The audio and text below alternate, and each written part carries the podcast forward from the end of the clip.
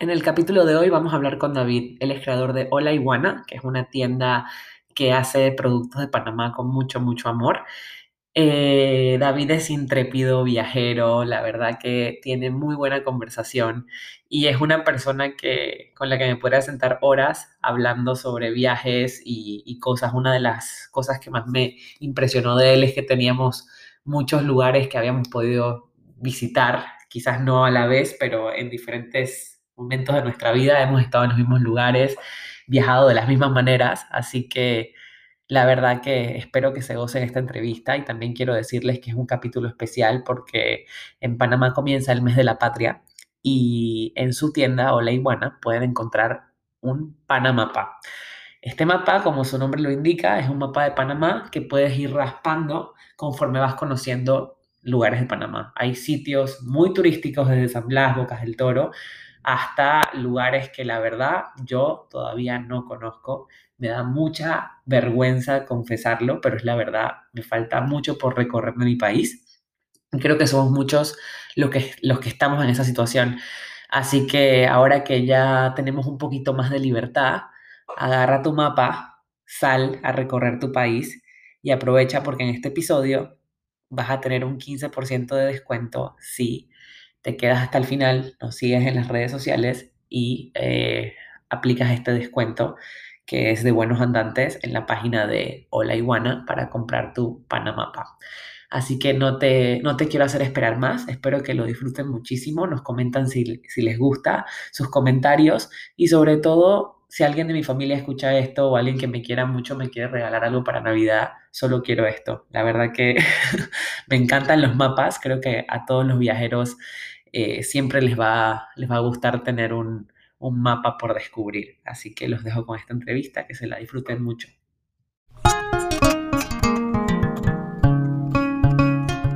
Buenos Andantes es un espacio para aventureros, para los que vivimos viajando de tantas maneras. Hemos dado tantas vueltas que ya no tenemos una dirección que poner en nuestros documentos oficiales. Estamos totalmente envueltos en un viaje sin retorno, tanto en el plano físico como en el mental, porque quien logra irse una vez nunca vuelve a ser el mismo. Si te gusta caminar, prefieres los buses a los aviones, cruzar fronteras de forma peculiar, subir volcanes, dormir en el desierto y sumergirte en las playas más paradisíacas del mundo, este espacio es para ti. Hablaremos todo sobre viajes, rutas, experiencias, muchísimos cuentos de viajeros que me he encontrado por el camino, comida callejera y todo lo que puede hacer de tu viaje algo verdaderamente inolvidable. Soy Karen Cuevas, panameñita por el mundo, llevo 65 países y contando. Déjame contarte cómo convertí viajar en mi mayor pasión y estilo de vida. Hola, bienvenido a Buenos Andantes, David. Ha sido un placer tenerte como invitado, así que bienvenido. Muchas gracias, Karen, por la invitación. De verdad que sumamente agradecido por el tiempo y el espacio para compartir un par de historias acá en Buenos Andantes. Qué bueno, porque yo he escuchado que, que, te gusta patear mundo a ti también, así que, bueno, hablaremos de eso y también de, de, tu tienda y de un mapa que yo creo que ya tengo varias gente en la lista que lo quiere comprar para Navidad y eso, así que si quieres comenzamos por saber cómo fue que empezaste a viajar tú. Uy, uy, uy, uy. A ver, a ver, a ver, a ver. Bueno, mi primer, mi primer viaje, viaje, a ver, yo llevo viajando solo de, de, un cierto nivel solo eh, desde el 2007, que tenía más o menos como 14, 15 años. Ya desde entonces dejé como de viajar con mi familia y eso fue como súper, súper, eh, cambió la dinámica totalmente. Porque fue un viaje con la escuela, a pesar de que fue un viaje con la escuela, pero ya comencé a salir de la burbuja. Eh, fue un viaje porque me fui de intercambio a estudiar a Nueva York y Filadelfia, entonces pasé un tiempo allá. Y ese fue mi primer viaje. Eh, no fue la primera aventura, así como, como irme solo por, por el mundo, pero sí fue lo que me picó el mosquito y desde entonces creo que todos los años por lo menos hago un viaje. Así que vamos a ver si puedo lograr uno en el 2020 y no romper la racha. Difícil. Creo que te va a tocar por lo menos localmente. Sí, sí, sí, sí, sí, ya estoy planeando un par de, un par de aventuras eh, que, que, pues ahora es cuando. Siento que, siento que el, turismo interno está eh, en su momento más como deseable para, para aventurarse con precauciones, con todo, pero, pero siento que es un momento único para aventurarse dado que hay como que hay muchas personas que quieren, pero hay muchas personas que también no quieren y hay tantas regulaciones y restricciones que hay como una oportunidad de ver los lugares de una forma súper prístina y virgen y sin mucha gente alrededor. Esa es como la oportunidad que estoy viendo. Todo más, todo más barato, aunque no parezca, pero sí que creo que hay muchas oportunidades cuando, cuando está pasando algo así en el mundo que, que las cosas tienen que bajar de precio sí o sí. Entonces, exacto. Sí, sí, sí, hay una, un reajuste total entre oferta y demanda y eso pues yo creo que nos beneficia a nosotros los que tenemos eh, la confianza de que nuestra capacidad física puede ser suficiente como para, de cierta forma, aguantar el virus. Claro. Así que, sí. ¿Y cuál fue el último viaje que hiciste antes de la cuarentena? O antes del, del sí, de la pandemia. A ver, a ver, a ver, a ver. El último viaje local que hice eh, antes de la pandemia fue a La Yeguada. Eh, fue como literal dos fines de semana antes del cierre total. Eh, fui con unos amigos, hicimos camping, eh, nos quedamos allá creo que dos noches. Eh, obviamente fui con un, un, grupo de personas que conocía y había un grupo de personas que no conocía, porque amo, amo el concepto de, de viajar y conocer gente, ya sea en el mismo trip que tú armas o ya sea como que en el destino eh, conociendo a las personas que estén ahí. Eh, eso me encanta. Así que localmente fue ese, fue a la yeguada. Internacional. ¿Y internacional? A ver, a ver, 2019 fui a China, pasé por Shanghai y por Beijing. Qué suerte. Eh, a estudiar mandarín. Sí, justo, justo antes de, de que China se volviera eh, una, una, tierra que creo que a muchas personas ahorita les debe dar miedo, aunque no, no debería ser el caso, pero, pero sí, sí disfruté pasar por Shanghai y por Beijing. ¿Aprendiste mandarín o no? bueno, mejoré mi mandarín. Eh, en ese momento estaba estudiando mandarín porque tenía en mis planes como que mudarme a China, pero, pero la verdad que no, no, no me terminó de convencer el objetivo principal de mi viaje era como que tantear el país, a ver si era algo que me interesaba, pero terminó no siendo como que lo que yo esperaba, especialmente por la calidad del aire. Eh, eh, soy, soy bastante, como que el año pasado fue un poco difícil en términos de salud. Mi sistema respiratorio no, digamos que no es el mejor, pero, pero, pero sí, o sea, eso, la cultura, las distancias, eh, maybe un poquito demasiado para mí, pero claro. volvería a visitar infinitas veces. Sí, tiene que ser. Yo, bueno, yo tenía mis planes en el 2020 que iba a viajar tanto por Asia, estaba China. Me costó un montón conseguir la visa y, la, y bueno, nada, el resto es historia, pero ya iré alguna vez. Sí, creo que es un lugar para, para verlo, por lo menos una vez en la vida pero también creo que, cuesta mucho adaptarse si vienes de una cultura muy diferente, porque es tan suyo, de alguna forma. Sí, sí, sí, sí, sí. Y por lo menos Beijing, una de las cosas que más me, me angustió es el hecho de que todo es tan lejos. O sea, es una ciudad con un radio inmenso y el, el, el, lo que es considerado cerca es 45 minutos. Y viviendo en Panamá y habiendo crecido en Panamá, es complicado pensar que 45 minutos es cerca. O sea, yo estoy acostumbrado a que en 10 minutos estoy en todos los lugares que necesito estar, si no hay tranque y con tranque media hora, pero, pero pues el tranque, pues entra esa variable. Allá, aunque vayas a la velocidad de la luz, es 45 minutos. Sí, me pasa lo mismo en Australia a mí. lo, te dicen que algo cerca es una hora y bueno, no, desde luego no están acostumbrados a vivir en un país tan pequeño como el nuestro, que es lo sí, que pasa. Sí. Sí, son las pequeñas bendiciones que... ¿Cómo? Ah, no, no te quería interrumpir, termina lo que ibas a decir. Ah, bueno, sí, no, que, que, que, son como las bendiciones que tenemos en Panamá y que, y que de cierta forma, viajando internacionalmente, es que podemos como que contrastar y decir, wow, de verdad que Panamá es lo máximo, o sea, es, es una verdadera joya lo que tenemos por país. La verdad que sí. Te quería preguntar cómo nació Hola Iguana y que nos contaras un poquito más de, tu tienda.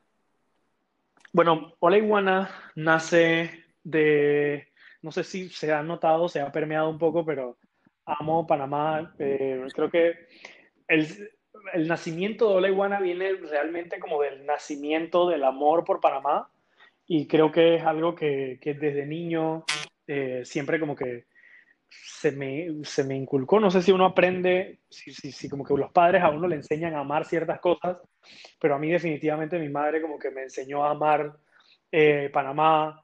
Eh, los únicos momentos en los que ella se salía de quicio era cuando veía como que personas contaminando. O sea, si veía como que alguien tirando una botella de, de, de, de soda, cualquier cosa, por la ventana del carro, literal les pitaba como por cinco minutos para, que, para ver si había como una especie de condicionamiento en la persona de que si, si tiras basura te, te, te, te va a pitar algo o alguien y lo evitas hacer en el futuro por lo menos, no sé. Wishful thinking, pero por ahí va un poquito la lógica. Y viviendo en, ya aterrizando como que el concepto y la idea, eh, viviendo en Colombia, porque antes tenía una empresa de tecnología eh, y recibimos inversión de, de, de, colombianos y holandeses para expandir en Colombia. Y estando allá, eh, vi una publicidad como de un mapa de raspar de Colombia y yo dije, no, man, what? ¿Cómo así? O sea, esto sí o sí necesitamos uno de Panamá, porque pues eh, mi amor por Panamá se desborda, entonces yo dije, no, ahí como que comenzó, fue como que la, el, la incepción de la idea y un par de meses después, eh, por otras razones, como que terminé mi camino en, en, la empresa de tecnología que tenía y ahí como que comencé a trabajar en Hola Iguana y en el Panamapa. Qué bien. ¿Y hace cuánto, eh, bueno, hace cuánto lo lanzaste el mapa? Bueno, el mapa salió al mercado por primera vez en el Macrofest del 2019. Eso okay. fue en marzo del año pasado. Así que ya tenemos un poquito, un año y medio más o menos de, de existencia eh, con, con, el mapa. El mapa nació primero que, que la marca o la iguana, toda una historia. Qué bueno, qué curioso. Y, y, bueno, ¿qué lugares yo puedo encontrar en ese mapa? Cuéntanos un poquito cuántos destinos tiene o sí, cómo se distribuye. Bueno, tenemos, tenemos destinos obviamente en todas las provincias. Eh, tenemos provincias que tienen, la, la, que más tiene, la estoy contando ahorita mismo, tres. La que más tiene, tiene 10 destinos, que es la provincia de Panamá, eh, y la que menos tiene es Darién, que solamente tiene un destino. Eh, pero entre eso tenemos muchos, muchos destinos. Y también eh, tenemos un espacio adicional en el mapa, porque sabemos que no, o sea, siempre va a aparecer un lugar nuevo, un lugar súper cool. Eh, no sé, hace cinco años no estaba en el mapa de nadie la isla Escudo de Veraguas. Hoy ya es una parte importante del turismo panameño, por lo menos para el turismo de aventura. Entonces, dejamos nueve espacios eh, para agregar, o sea, tipo mis lugares, esos lugares que no están en el mapa, pero que queremos agregar y que, la persona quiera agregar y decir y planear su trip. Es como un espacio personalizable que tiene el mapa para viajar.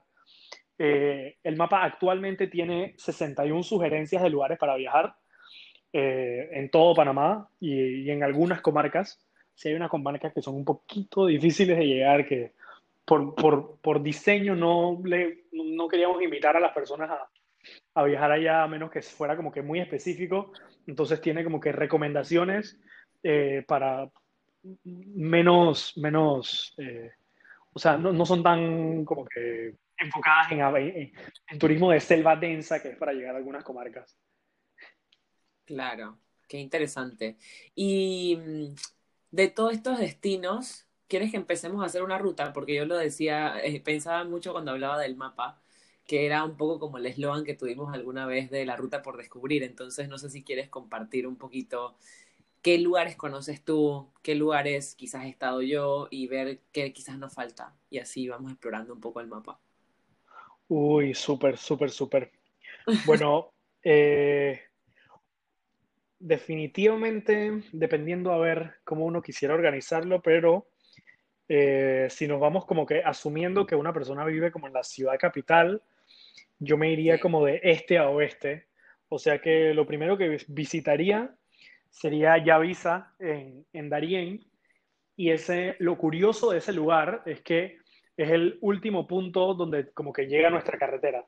O sea, la Interamericana, que va desde, básicamente desde, desde Yavisa hasta Alaska, o sea, ese es como que el punto donde comienza. Entonces, por eso me pareció bastante curioso tenerlo ahí en el mapa.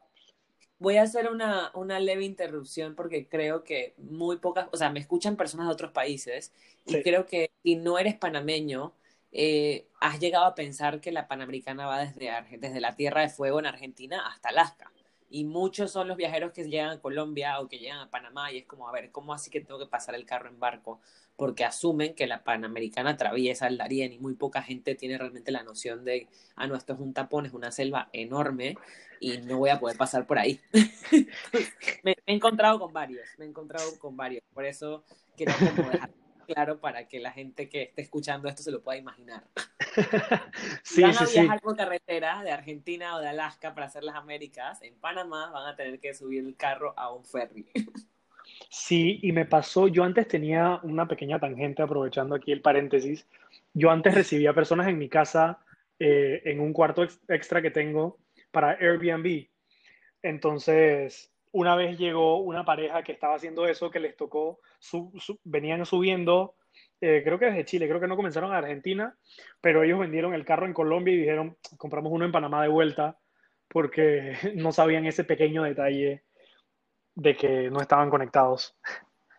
Claro, claro. Así Sí. que bueno, algo bueno para tener en cuenta cuando Sí. se está haciendo las Américas. Entonces, una vez en Yavisa, ¿qué se puede hacer? Solamente tienes a Yavisa, pero ¿tú has estado en Yavisa? Yo personalmente todavía no. Yo Todavía tampoco. no conozco Sí, Darien. muy remoto. Sí, sí, sí, sí, sí, sí, sí. La verdad que, que el turismo de Panamá se hace más que nada hacia el oeste de la, hacia el oeste de la capital. Hacia el este se hace muy poco nada más. San Blas, eh, Bayano, las cuevas de Bayano, son como algunas de las actividades que se hacen al este de la ciudad de Panamá. Sí, Pero también hay mucho estigma de que es una zona muy peligrosa, que no lo dudo, tiene que haber alguna zona, tiene que haber algo por lo cual no vamos. Exacto. Pero, pero, pero creo que es posible. De hecho, creo que la última vez que estuve en Panamá me estaban vendiendo un tour para ir a ver aves en Yavisa, algo así. Entonces creo que es un lugar muy virgen, muy recomendado para aquellas personas más aventureras.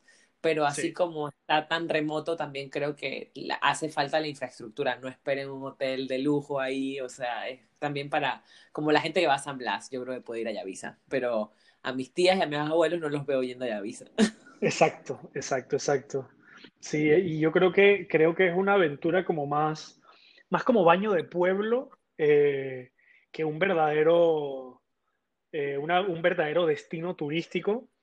Así que igual eh, este mapa está súper pensado en panameños. O sea, por eso, porque pues al final eh, la persona que más eh, amor por Panamá tendría es como que los panameños o los que se consideran panameños, que han vivido suficiente tiempo en Panamá como para decir yo amo Panamá y yo conozco Panamá y quiero conocer Panamá, entonces es- esos son los panameños de los que estamos hablando, no los que estrictamente nacieron en Panamá. Claro, sí, porque también tengo un buen par de, de amigos que vivieron mucho tiempo en Panamá y quieren Panamá como si fuera su país. Sí, sí, sí, sí, sí. Me Bueno, y encanta, me encanta. ¿a dónde podríamos ir? Podríamos ir definitivamente a San Blas, Claro, es que San Blas, eso Eh, es un parada obligatoria, parada obligatoria. Eh, San Blas o Gunayala son los dos nombres. Eh, Gunayala ya es como un nombre un poco más correcto. Y hace un par de años eh, también se hizo el cambio de Cunayala con K a Gunayala, porque en el idioma de ellos no existe el fonema. Entonces se, se cambió a Gunayala. En el mapa está definitivamente Isla Aguja, que es eh, el, la, la- como que la parada obligatoria versión San Blas. Es como la isla más popular en la que todos los tours incluyen, pero hay algunas sugerencias ya un poco más alejadas, que es Chi- Isla Chichime, eh, que tienen menos, menos personas. Sí, sí, sí, menos personas. Y los callos holandeses también creo que estuve yo ahí. Bueno, es que San Blas tiene dos, digamos, yo voy a hablar desde mi experiencia. Yo fui a San Blas quizás la primera vez hace unos 12 años cuando realmente no había tantas cosas como las que hay ahora. Eh, sí, era mucho más salvaje, por decirlo. Ya ir a San Blas hoy es salvaje, pero hace 10 años era un poquito más salvaje. Uy, sí. Y yo recuerdo que, que, bueno, lo comparo con ir ahora y digo, ay, mira, hay electricidad, por lo menos hay unos foquitos. Yo sí recuerdo ir con linterna al baño porque no había nada de estos, eh, no sé cómo le llaman, generadores que, ponían, que ponen ahora en la noche para que tú cenes con luz. Eso no existía cuando yo fui a San Blas hace 10 años. Hoy en día el piso sigue siendo arena, o sea que sigues teniendo que llevar la botella de agua si no quieres subir la arena a tu litera, porque duermes literalmente como en pequeñas camas y son cabañas donde realmente, para quien no lo sepa, es eh, la puerta es de, de, hecha de palma y todo es como vivir con, lo, con los indios Guna. Entonces, eh, es una experiencia también muy salvaje, muy, muy única. Las estrellas se ven como en ningún otro sitio en Panamá aunque no he estado en la Yeguada y me han dicho que la Yeguada también tiene unas estrellas espectaculares. Y también está la opción, para los que quieran ir más cómodos, de irse en un velero, que eso ya lo tengo ahí pendiente y de hecho para quien esté atravesando hacia Sudamérica, tiene la opción de cruzar por Panamá, por estas islas, hacia Cartagena. Entonces, esa es como la información que yo tengo de San Blas. Y San Blas es uno de los lugares que yo más repito. Yo voy a Panamá todos los años y todos los años rara es la vez que, que no voy a San Blas. Creo que este, la última vez que estuve en Panamá, antes de emprender este viaje por Asia, Australia, dije, no, no voy a San Blas porque ya voy a tener suficientes playas en Asia. Y, y, me arrepiento un poquito porque ahora quién sabe cuándo vuelvo, pero San Blas siempre está en mi lista. Sí, agregando un poquito sobre lo que decías de lo que es viajar a San Blas hace unos 10, 12 años, yo manejé a San Blas cuando todavía era un camino de tierra de lodo y oh my god, yo lo comparo con el equivalente a ir a Disney o a unas montañas rusas de Universal, de Magic Kingdom, no sé cuál es la que tengan las montañas rusas más difíciles, pero es como montar una montaña rusa en la que tú eres la persona que tiene que, que maniobrarla, porque son unas lomas tan empinadas que necesitas acelerar bajando para poder tener suficiente momentum para poder subir la loma, porque con todo el motor del carro y toda la fuerza que tiene, le cuesta, eh, necesita ese apoyo adicional. Entonces es, es, un trámite un poquito difícil. En carro ya tiene carretera, ya no hay que cruzar ríos, ya tiene puentes. Ah, yo fui con río, yo tuve que cruzar río. Sí, sí, sí, es súper cool. Es super, y manejar, yo manejé, yo crucé mi primer río en carro ahí y fue súper cool, lo amé. De verdad que, amo manejar a San Blas. Bueno, vamos a seguir con la ruta porque es, que podríamos hacer un capítulo entero de San Blas, pero sí, sí, eh, para quien esté interesado también ir a San Blas, que sepa que en la ciudad también ofrecen, yo sé que varios hostales lo tienen, como el servicio de, de la 4x4, bueno, 4x4 que te busca y te llevan con gente, o sea que tampoco es tan, tan grave. Y he conocido gente que se ha ido en bus, transporte público, hasta la 24 de diciembre para ahorrarse no sé cuánto y luego coger una chiva. Bueno, en fin, hay un poco de todo para llegar a San Blas. Mis respetos, yo esa no le... No, wow, no la había considerado, pero yo soy capaz de hacerlo, o sea. sí, sí, sí, sí, sí, esa, esa es nueva, pero la realidad es que no sé qué es lo que se ahorran tanto, porque igual la 4x4 te va a cobrar lo mismo que te cobra cuando va a la ciudad. Pero bueno, en fin, para comentar. Sí, sí, ¿Qué siguiente destino podemos hablar? A ver, a ver, a ver. Podemos irnos de ahí a Colón. Eh, Colón tiene Gamboa, Portobelo, Isla Mamey, Isla Grande, Fuente San Lorenzo.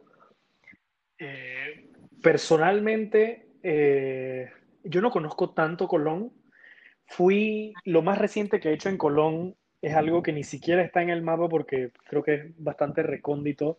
Es como en el punto más este de Colón, casi ya cuando se vuelve Gunayala.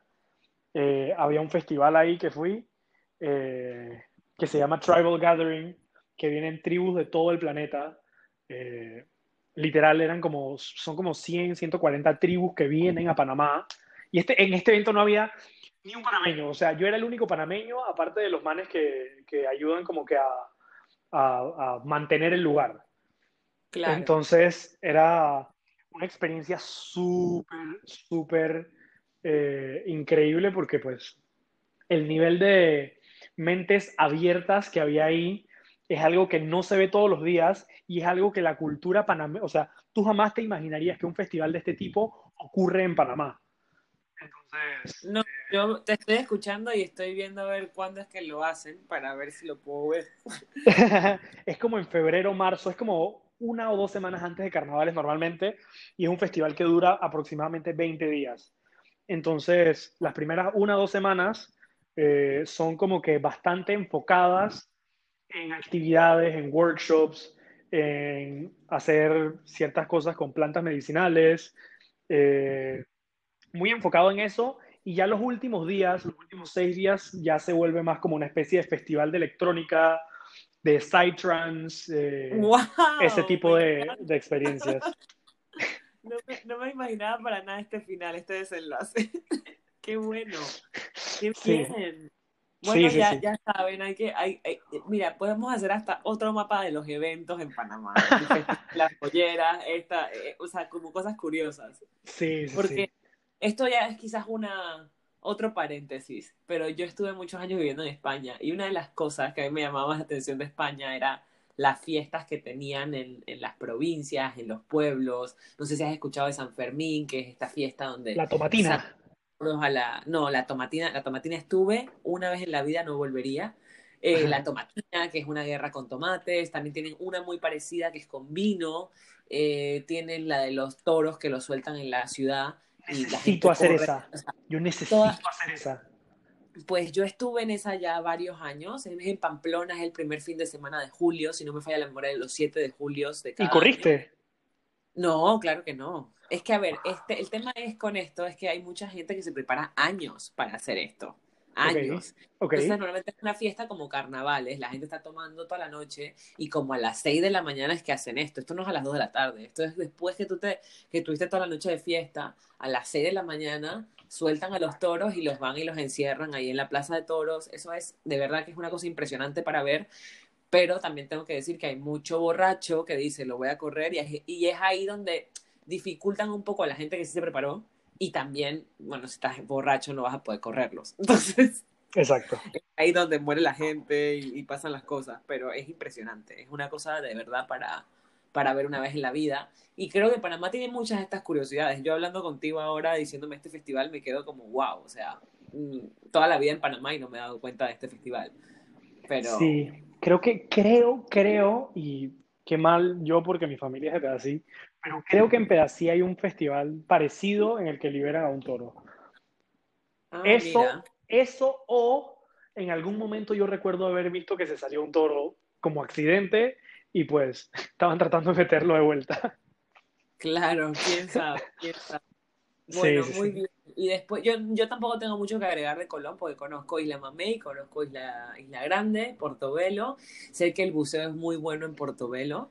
Eh, ¿qué más puedo decir de...? Hay, había otro lugar que lo acabas de... Nombre de Dios, sé que es muy bonita, pero, pero tengo muchos años de no ir. O sea, la información estaría totalmente desactualizada, pero Colón es un gran lugar. Y creo que también ahora, que esto sí no lo conozco, eh, están las esclusas de la ampliación del canal de Panamá, ¿puede Mm, ser? sí, las esclusas de Cocolí. Sí, eso. Yo no las conozco. Tengo muchas ganas De de, agua- de ir agua. claras, perdón. Sí, sí, sí, son, son las esclusas nuevas y yo tampoco las he conocido. La verdad que soy mal hijo de padres que trabajaron en la ACP al no haberlas conocido todavía.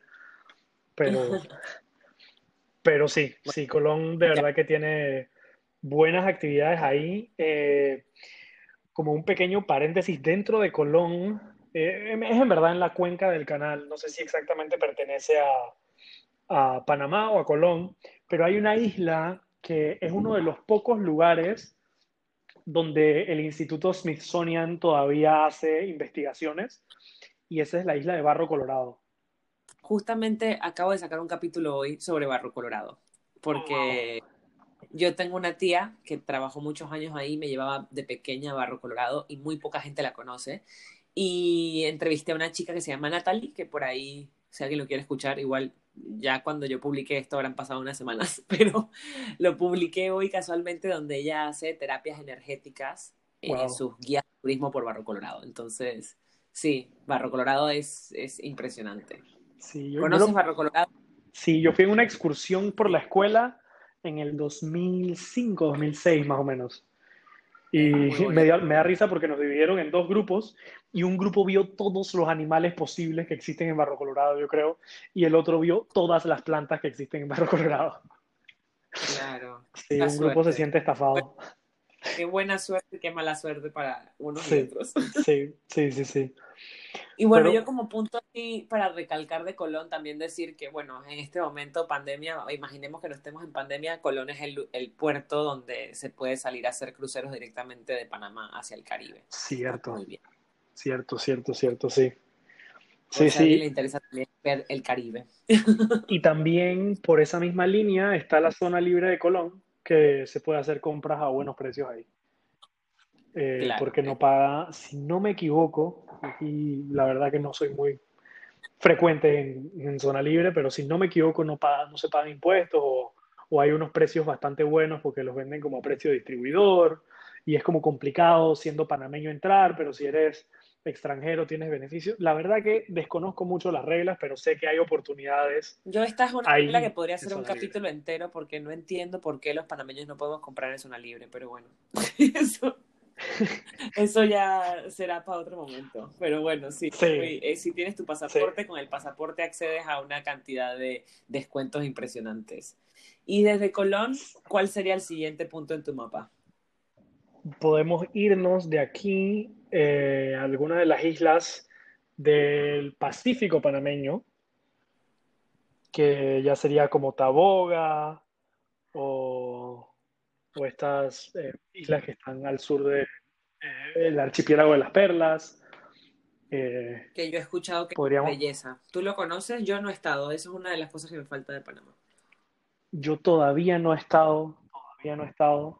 Eh, honestamente, la razón por la que todavía no he estado es que siempre lo veo y es como que uy, se ve como caro, se ve como caro.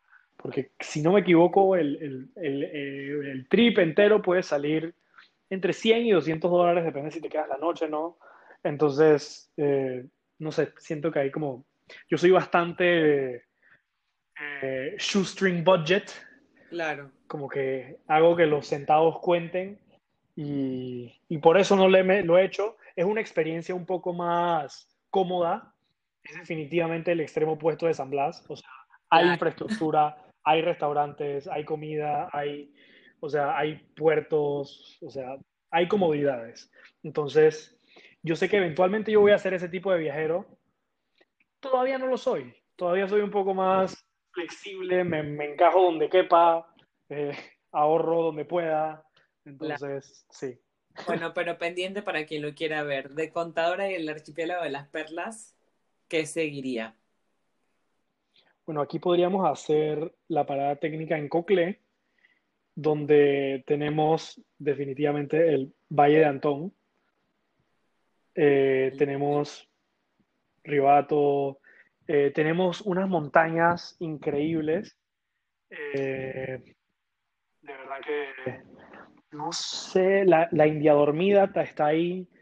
Hay varios cerros. Es, esa región montañosa por ahí entre Panamá Oeste y Coclé es, es una belleza, tiene bastantes senderos eh, interesantes que se pueden hacer, Eh, pero definitivamente el punto para, para, para, para quedarse como estratégicamente y salir a explorar es el Valle de Antón. Sí, te, O sea, y de ahí te- uno- las playas también, si te gusta, bueno, sé que hay algunas con buenas olas, si quieres surfear, Playa Teta, San Carlos, El Palmar, está todo eso muy cerca. Pero el tema es que Sí. la salida del valle puede ser como una media hora porque la carretera está llena de curvas, o eso es lo que yo recuerdo de ir al valle. Y también creo que Chame, me han dicho muchas cosas buenas de Chame últimamente. Están los cajones de Chame, hay un montón de ríos, cascadas. Oh, sí, sí, sí, sí, sí, los cajones de Chame. Yo fui, ese fue mi primer trip del año, de este año o del año pasado, no me acuerdo. Pero, de, pero sí, que ya ha pasado tanto, 2020 es tan raro. Eh, los cajones de Chame Playa Teta fue el primer, el primer y único lugar, bueno, mentira, no es el único lugar que he hecho surf, pero fue donde como que tomé mis clases de surf de niño y aprendí a surfear. No es que surfeo, ya no me paro, antes me paraba. claro, claro, claro. No, es, es, es, un deporte que, bueno, yo también lo adquirí hace como dos años y en Australia me doy cuenta que le tengo eh, mucho más respeto porque obviamente aquí el nivel es otro. Entonces yo sí me levantaba, iba en línea recta, tampoco te creas que hacía saltos ni mucho menos. Pero aquí en Australia me he dado cuenta que le tengo mucho respeto. Yo pensaba que en Panamá teníamos corrientes, pero no. En Panamá estamos en pañales a las corrientes que me encuentro aquí. Entonces, sí, es, es, es impresionante. Y no solo, a ver, aprovechando para preguntarte yo a ti, no solo corrientes, Animales, de todo hay aquí. Ajá, ajá. ajá. Y el, agua es súper fría, porque no me imagino esa agua siendo caliente. Y, y, esos tiburones, o sea, los tiburones más malos del planeta yo creo que son de allá. Sí, aquí están todos los, los, grandes, los agresivos. A ver, lo que ocurre es que yo también aprendí a surfear, curiosamente, siendo panameña en Barcelona, donde las olas son como, de hecho, conocí una vez a un australiano que estaba en la playa en Barcelona y me decía, esto parece un lago. Y yo, y yo le decía, a ver, aquí de vez en cuando hay olas, en Barcelona hay olas en, en enero, febrero, que vendría siendo el, el el invierno. y el agua está a cero grados. Y yo aprendí a surfear ahí y me encanta. Y me no tengo, siendo panameña no me importa el agua fría, es algo muy curioso. No sé si tengo algún desnivel en la piel, no sé. A mí no me importa el agua fría. Y aprendí. con Wim Hof o qué? ¿Qué?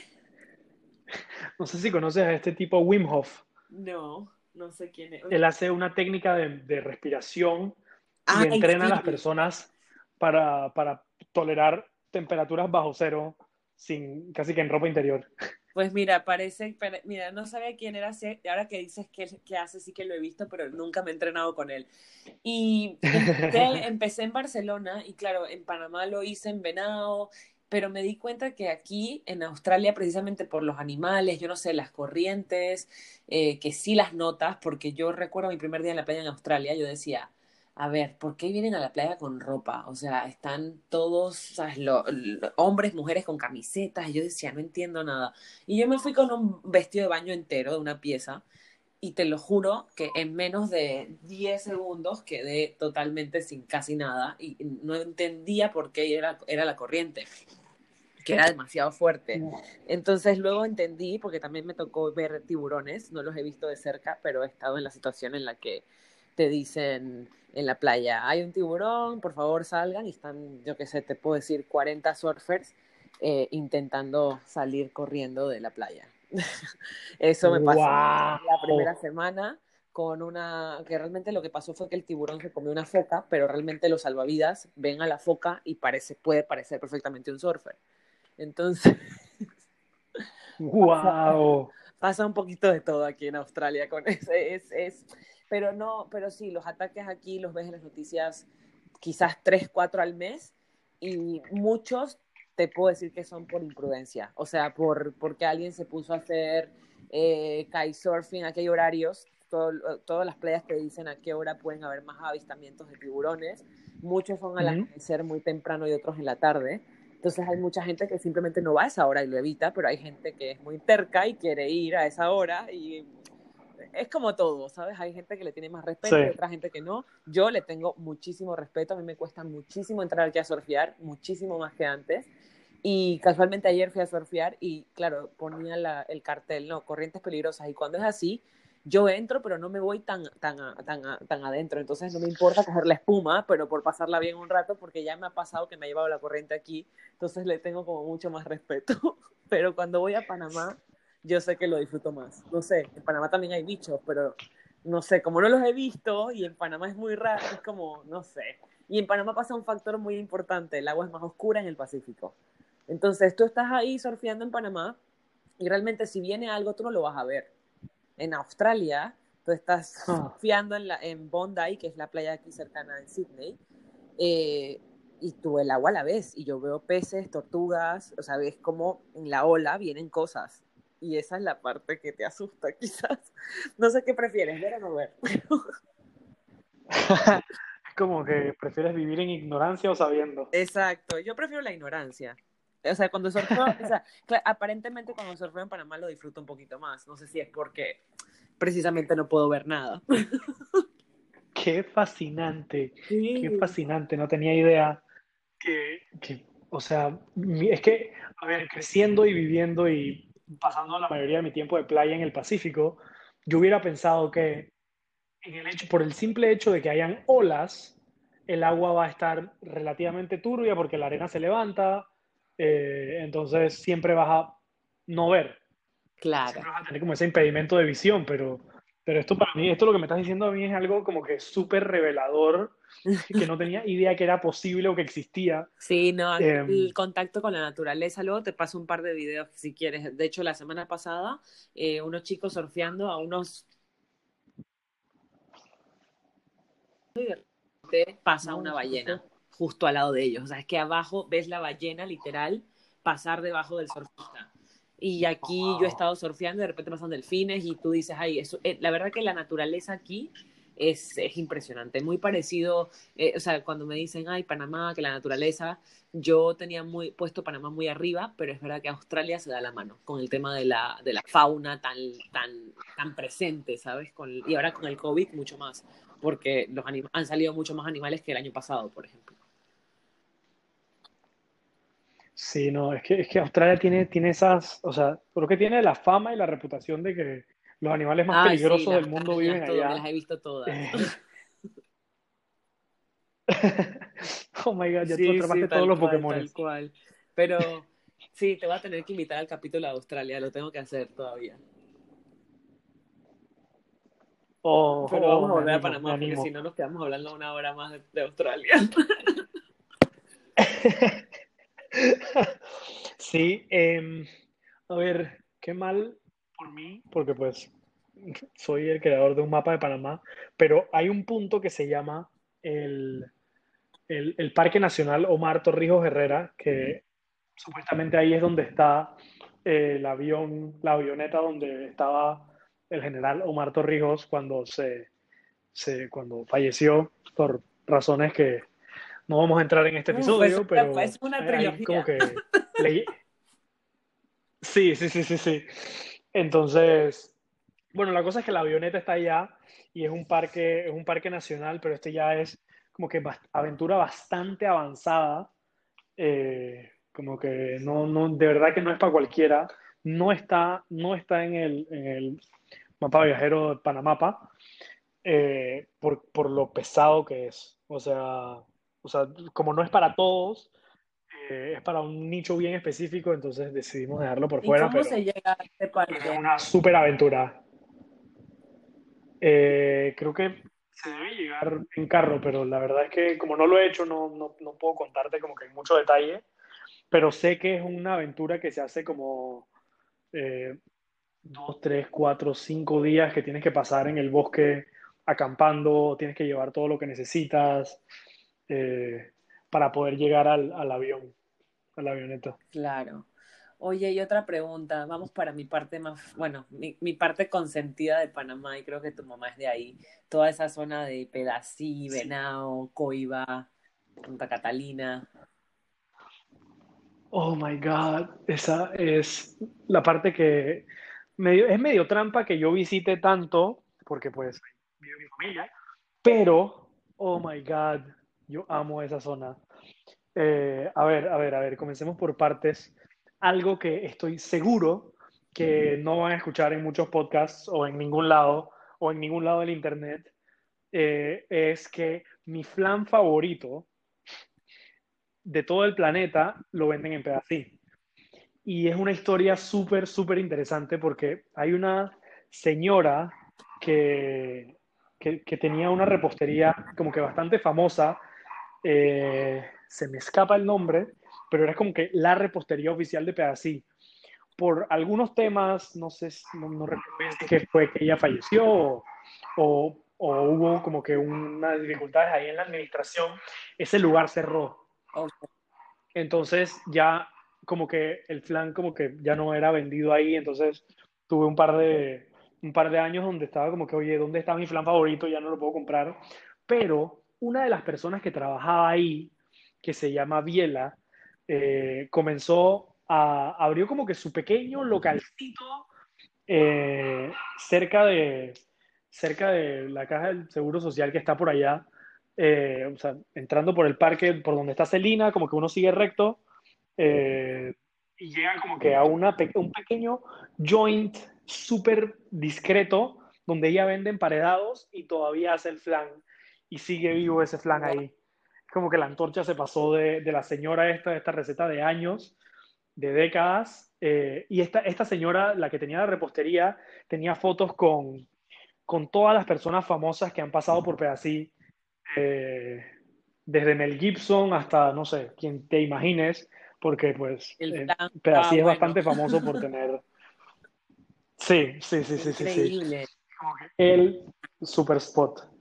Entonces, sí, ese es como que uno de mis pequeños detalles ahí.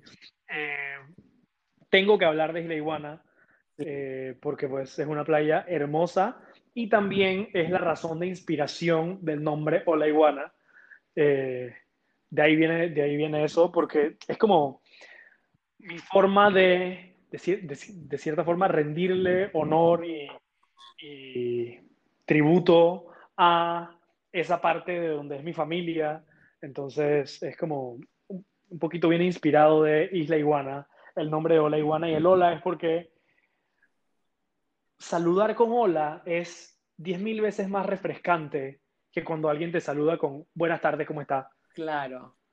Es como que te permite ese toque personal, ese toque como que de mayor amistad y, y, y, eso es uno de los valores más importantes de la marca, que es como que siempre somos como que, siempre se trata como de, de somos amigos, o sea, a pesar de que nunca hemos hablado, siempre puedes como que preguntarnos cualquier cosa y, y siempre vamos a manejarlo como manejarías alguna relación con un amigo, siempre avisándote de cualquier problema que, que, que dé como que cualquier entrega o cualquier, eh, cualquier cosa, siempre manejándolo como amigos. Entonces, eso como que es lo que intenta capturar el hola en el hola iguana.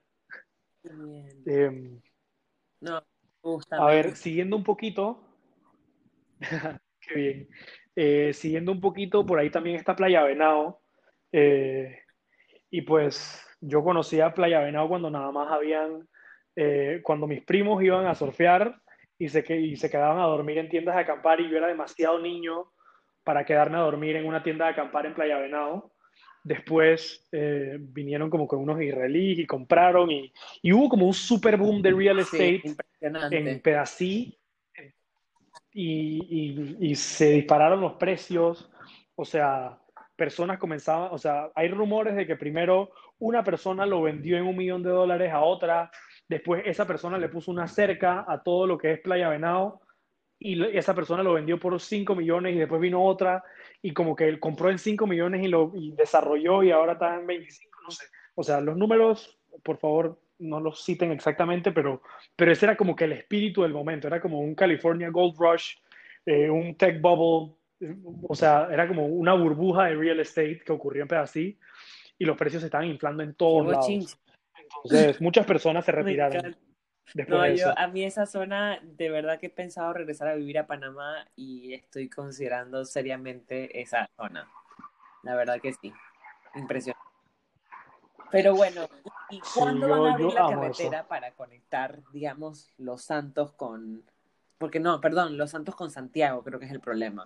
Para poder ir como directamente de Venado, pasar por Cambutal, que también es otro súper dato, la playa de Cambutal. Uy, eh, muy, uy muy ahí, ahí yo, yo estoy un poco feliz que la provincia, o sea, que los santeños no hayan expandido su zona geográfica, porque los santeños tenemos una pequeña reputación de que árbol que vemos, árbol que cortamos. Claro. Entonces, la razón por la que Los Santos pues, es una de las regiones más secas de Panamá es porque pues, no tenemos casi árboles. Y, y, la razón por la que no podemos conectar ahorita mismo todas esas playas hermosas con Veraguas, con Los Santos, es porque Veraguas sí se mantuvo como una zona protegida y sí se mantuvo de verdad como que oye, verde, o sea, ahí hay reservas nacionales, parques nacionales, eh, Veraguas está bastante conservado, eh, naturalmente hablando. Entonces, yo personalmente estoy en contra de que como que hagan una carretera o algo así para conectarlos, pero sé que eventualmente va a pasar, por lo menos a cierto nivel, pero, pero sí, como que yendo más para allá, eh, está Cambutal y ya pues cruzando a, a un poquito a la siguiente península, eh, es, es, donde está Santa Catalina, allá en Veraguas. Y, oh my God, yo amo Santa Catalina. Y de ahí se puede ir a Coiba, al Parque es, Nacional de Coiba, que es maravilloso. Oh, oh my God. ¿Cuándo a abrir las playas? ¿Cómo se puede ir a la playa yo?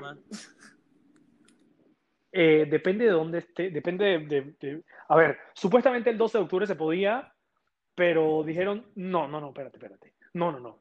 Les dimos ahí falsas esperanzas y lo que vamos a hacer ahora es que vamos a cerrar los domingos y no se puede ir a las playas en trips familiares de más de siete personas, no sé. Hay unas reglas todas locas eh, que se inventan, no sé si para el momento que escuchen esto ya las reglas van a haber cambiado. La, La verdad es que cambian todos los días, así que no hay como que... mucha claridad en eso.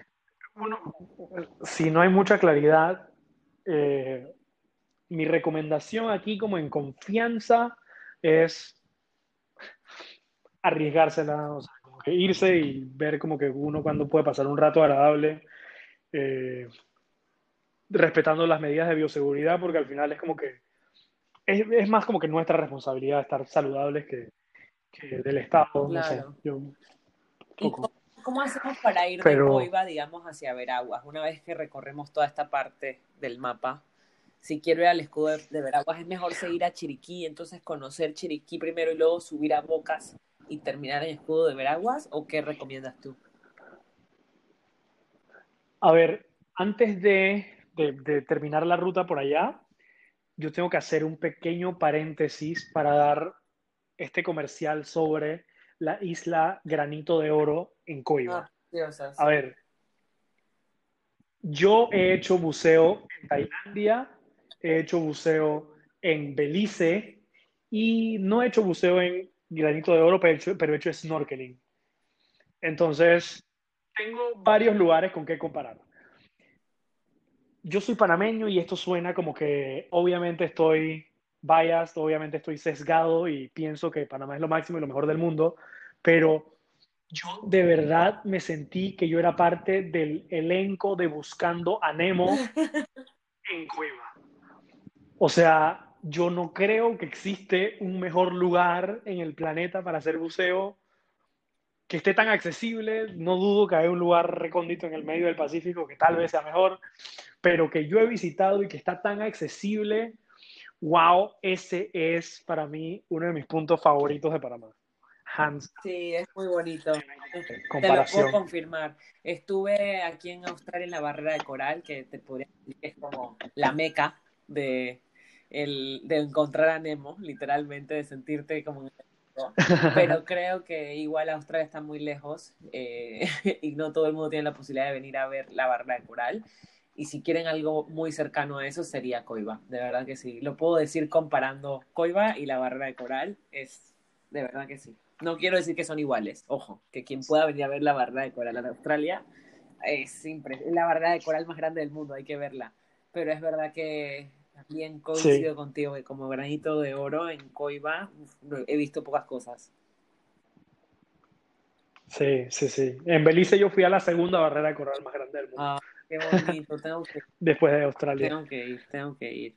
Y bueno, entonces, para, para terminar con nuestro mapa, porque no pensé que nos íbamos a, a demorar tanto recorriendo Panamá. Mira que Panamá es pequeño, pero ¿qué podemos resaltar quizás de Chiriquí, Bocas del Toro y Veraguas? A ver, a ver, por partes, Veraguas tiene un montón de montañas y cascadas y actividades de ese tipo, eh, más de las que puedo como que mencionar, la, más, la de las más famosas está la Yeguada, eh, pero hay un montón de actividades así. En Chiriquí, mi peregrinaje favorito, y lo considero un peregrinaje, es subir el volcán Barú. Lo he subido por los dos lados, por Boquete y por Volcán. cada uno tiene sus niveles de dificultades. Eh, y Bocas del Toro eh, tiene, es como ya de verdad la experiencia más eh, turística caribeña.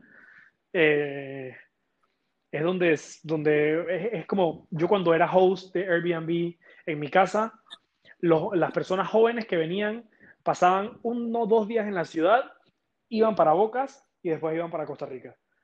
Era como que es uno de los puntos turísticos más grandes de Panamá, o sea, creo que es, creo que es uno de los mayores, el destino más importante de turismo de los internacionales, pues, eh, es Bocas del Toro. Y cerrando como que esa C, esa rutita, eh, está un lugar súper escondido, súper como que recién descubierto que mencionamos al principio del episodio, que es la isla Escudo de Veraguas. Esa isla tiene la curiosidad de que geográficamente queda al norte de la comarca en Verá, se llama Isla Escudo de Veraguas, pero entre comillas no tiene nada que ver con Veraguas, está al norte de Veraguas también, pero, pero no tanto. Para llegar uno sale de Chiriquí Grande, pero obviamente, como es una isla que queda en el Caribe, uno no puede salir desde Chiriquí porque Chiriquí queda en el Pacífico. Y Chiriquí Grande queda en Bocas del Toro. Ahora, esa es una isla, no, sé si como de un kilómetro de, área superficial, que tiene una especie de oso. Eh, perezoso, sí, muy bonito. De, perezoso, perdón, no es oso, no es oso, es perezoso. Y es el perezoso pigmeo, que es como que súper chiquito y cute. Ah. Eh, y evolucionó eh, separado de todo lo que existe en el mundo. O sea, es un animal que solamente vive en la isla Escudo de Veraguas. Es una experiencia súper eh, aventurera. O sea, no hay infraestructura. Tú llevas todo lo que... Y todo lo que llevas lo tienes que traer. Todo. Así que cuidado con eso. y la verdad es que es un súper, súper destino de aventura. No es para todo el mundo. De verdad que si no te gusta hacer camping eh, en la Yeguada o cerca de la ciudad, eh, Escudo de Veragua puede ser un poquito demasiado. Eh, pero yo no he ido, pero, pero eso es lo que me han dicho algunas personas que han visitado. Ay, qué bueno, qué bien. Bueno, yo la verdad podría hacer hasta una segunda parte contigo del mapa, pero se nos acaba el tiempo y creo que lo hemos podido explicar lo mejor que hemos eh, podido. Y, nada, quería bueno invitar a, dejarte el micrófono a ti para que te puedan seguir, para que nos digas dónde podemos encontrar el mapa. Yo quería comentar que cuando publique este episodio voy a publicar también un, código de descuento para encontrar el mapa y, y que lo, lo empiecen a regalar ahora que vienen fiestas patrias, Navidad. Creo que yo para quien escuche esto, lo quiero de Navidad, por si alguien me lo quiere regalar. o sea, honestamente, cualquier persona que viaje, cualquier persona que tenga Panamá muy presente y que, y que le guste la aventura, es un excelente regalo. Entonces, estén atentos porque ahora David les va a decir dónde lo pueden encontrar. Y yo el día que publique esta entrevista voy a publicar un código de descuento que para todas las personas que escucharon esto, que es bastante largo, casi una hora, pues este es el premio por haber escuchado Esperemos, no, espero no haber sido muy aburrido con esta historia. Por supuesto que no. Pero bueno, eh, Hola Iguana nos pueden encontrar como arroba hola.iguana en Instagram, estamos también en Facebook, comenzando a crear contenido para Facebook apenas, pero, pero ahí estamos también presentes en Facebook si nos quieren escribir. Nuestro website donde nos pueden comprar va a estar disponible también en el link de la biografía de Instagram, pero es holaiguana.com. Eh, ahí pueden comprar, pueden pedir perfectamente bien. Eh, recibimos pagos por, por banca en línea, por Yapi, por tarjeta de crédito, por clave. Lo que ustedes necesiten, pueden pagar de esa forma. Y hacemos entregas a todo Panamá.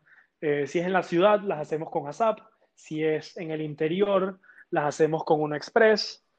Y la verdad es que nos ha ido súper bien. Ha sido un producto que, que, Panamá ha recibido muy bien eh, y estamos muy felices de poder compartir nuestro amor por Panamá con todas las personas que había escuchado este episodio.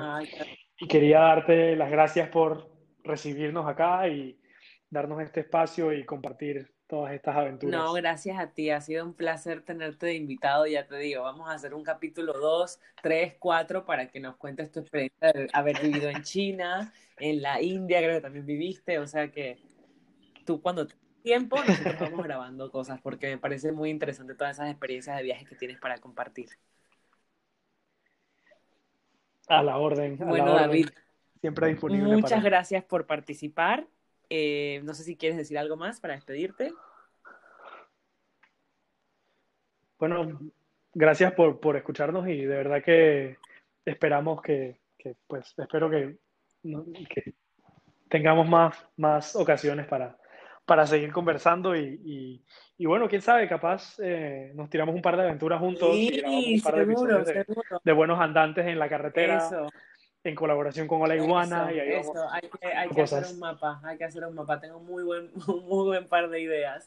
Pero bueno, gracias David y al resto nos vemos el próximo lunes. Un abrazo.